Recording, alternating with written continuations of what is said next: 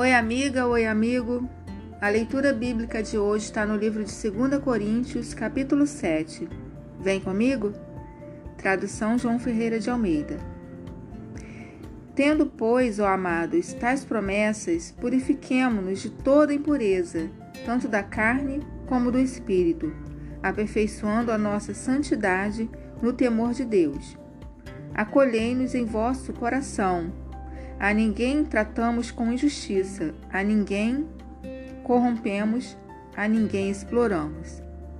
Não falo para vos condenar, porque já vos tenho dito que estáis em nosso coração para juntos morrermos e vivermos. Muito grande é a minha franqueza para convosco, e muito me glorio por vossa causa. Sinto-me grandemente confortado e transbordante de júbilo em toda nossa tribulação. Porque chegando nós à Macedônia, nenhum alívio tivemos, pelo contrário, em tudo fomos atribulados, lutas por fora, temores por dentro. Porém, Deus, que conforta os abatidos, nos consolou com a chegada de Tito, e não somente com a sua chegada, mas também pelo conforto que recebeu de vós, referindo-nos à vossa saudade, o vosso pranto, o, o vosso zelo por mim, aumentando assim meu regozijo. Portanto, ainda que vos tenha contristado com a carta, não me arrependo. Embora já me tenha arrependido, vejo que aquela carta vos contristou por breve tempo.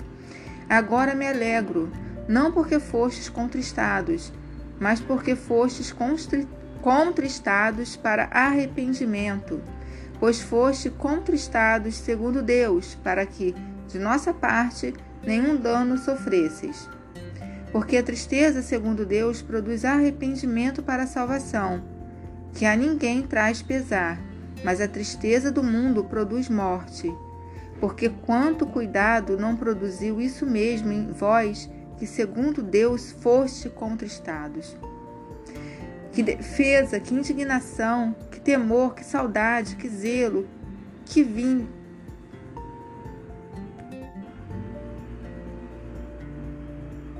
Em tudo destes prova de estardes inocentes nesse assunto.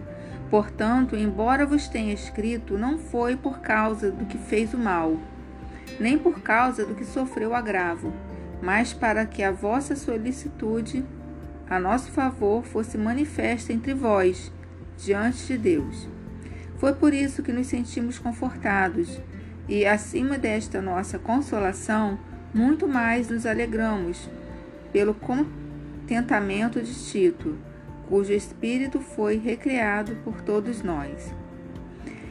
Porque se na alguma coisa me gloriei de vós para com ele, não fiquei envergonhado. Pelo contrário, como em tudo vos falamos com verdade, também a nossa exaltação na presença de Tito se verificou ser verdadeira, e o seu entranhável afeto cresce mais e mais para convosco, lembrando-se da obediência de todos vós, de como recebestes com temor e tremor. Alegro-me porque em tudo posso confiar em vós.